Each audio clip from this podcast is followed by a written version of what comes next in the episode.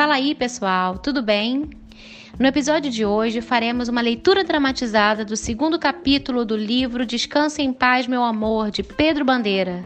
E o capítulo é Histórias de Terror. Alexandre quase perdeu o fôlego de tanto rir. Sobrenatural?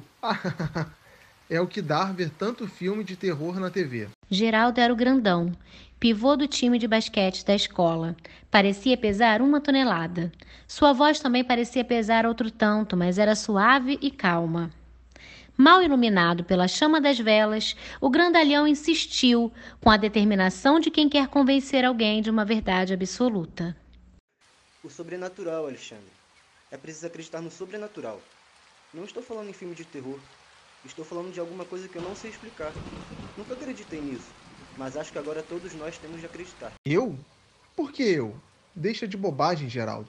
Não me venha com vampiros, almas do outro mundo, zumbis e fantasmas. Vocês podem estar assombrados com esse clima todo, de escuros, solidão e tempestades. Eu não. Silvio era uma espécie de líder do grupo. Um ano mais velho, era ele quem mantinha reunidos aqueles amigos desde o início do fundamental fez-se ouvir. Não sei como fazê-lo entender, Alexandre, mas eu também tô achando que tem fantasmas. Até você, Silvio. Os únicos fantasmas em que eu acredito são aqueles de parque de diversão, feitos de cera, vestidos com trapos de filós voaçantes e iluminados com luzes fracas para dar medo em criancinhas de colo. O resto é bobagem de gente ignorante. Ninguém respondeu. Alguém suspirou desanimado no meio do grupo. Parara de trovejar, mas a chuva estava pesada, pinicando incessantemente o telhado. Em algum lugar, uma telha quebrada permitia uma goteira que ressoava, batendo monotamente na madeira do assoalho em um dos cômodos vizinhos.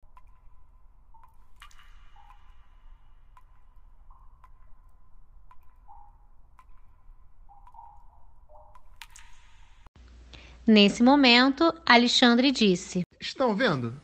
Até os trovões silenciaram. Ouçam que chuvinha gostosa. Uma delícia adormecer com esse barulhinho no telhado, não acham? Pelo jeito, ninguém tinha vontade de dormir. E nenhum deles estava achando nada gostosinho naquela situação. O rapaz aconchegou seu corpinho colhido de Márcia e a garota não olhou para ele. Ei, boneca. Vem cá, amorzinho. O corpo de Márcia tremia. Está com frio? Vem cá, minha gatinha. Vem cá que eu te esquento. Abraçou a menina. A jaqueta que ela vestia era de alpinismo e a pele dourada de Márcia estava coberta demais. Alexandre queria tocá-la. Hum, gatinha, vem cá. Ah, Alexandre, não, por favor. Vem cá. De repente, Márcia retraiu-se, rolou de lado e foi abraçar-se a Débora. Não, Alexandre, por favor. O rapaz ajoelhou-se no tapete e protestou, falando para todos. Estão vendo o que vocês fizeram? Assustaram a Márcia com essa história de fantasmas e não sei o que mais. Como é possível namorar com um astral desses? Ah, vocês parecem minha tia. Já falei dela para vocês? É metida com espíritos e essas coisas todas. Vive falando em almas penadas, em espíritos sofridos. Talvez sua tia saiba das coisas, Alexandre. Você devia acreditar mais no que ela lhe contou. E aí, talvez deixasse a gente em paz. Vocês são é mal agradecidos. Se eu deixar vocês em paz, acho que vão até fazer xixi nas calças, de tanto medo. O que eu quero é alegrar vocês, espantar esse pânico ridículo. Vamos lá. Com alegria, podemos esquentar esse frio. Normalmente, uma proposta de farra faria aquela turma pegar fogo, qualquer que fosse a temperatura externa. Mas daquela vez a resposta de todos foi um silêncio tão grande que piorava ainda mais o clima apavorante da noite.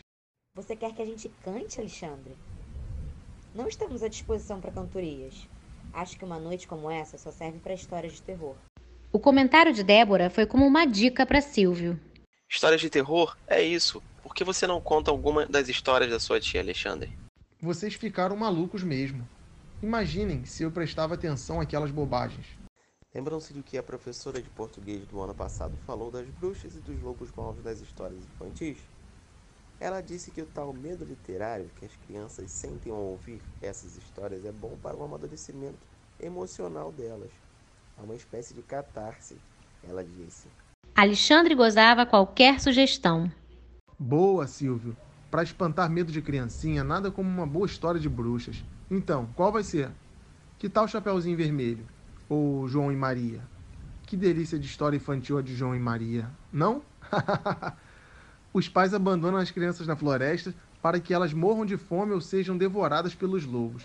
Daí, a bruxa captura os dois e os tranca em uma gaiola, até que engordem para serem assados como leitãozinhos. Depois, os dois jogam a bruxa na panela e a cozinham em azeite fervente. Que delícia de historinha, não? Está bem, Alexandre. Você já contou a história de terror. Agora é minha vez. Isso, Geraldão. Agora, conta da Cinderela. Adoro aquele lance do sapatinho de cristal. Geraldo sacudiu a cabeça, tentando livrar-se das gozações de Alexandre. Vou contar aconteceu mesmo, com meu trisavô. E a família vem falando disso há gerações. Foi também numa noite de tempestade como esta. Nunca dei muito crédito a ela, justamente como você, Alexandre.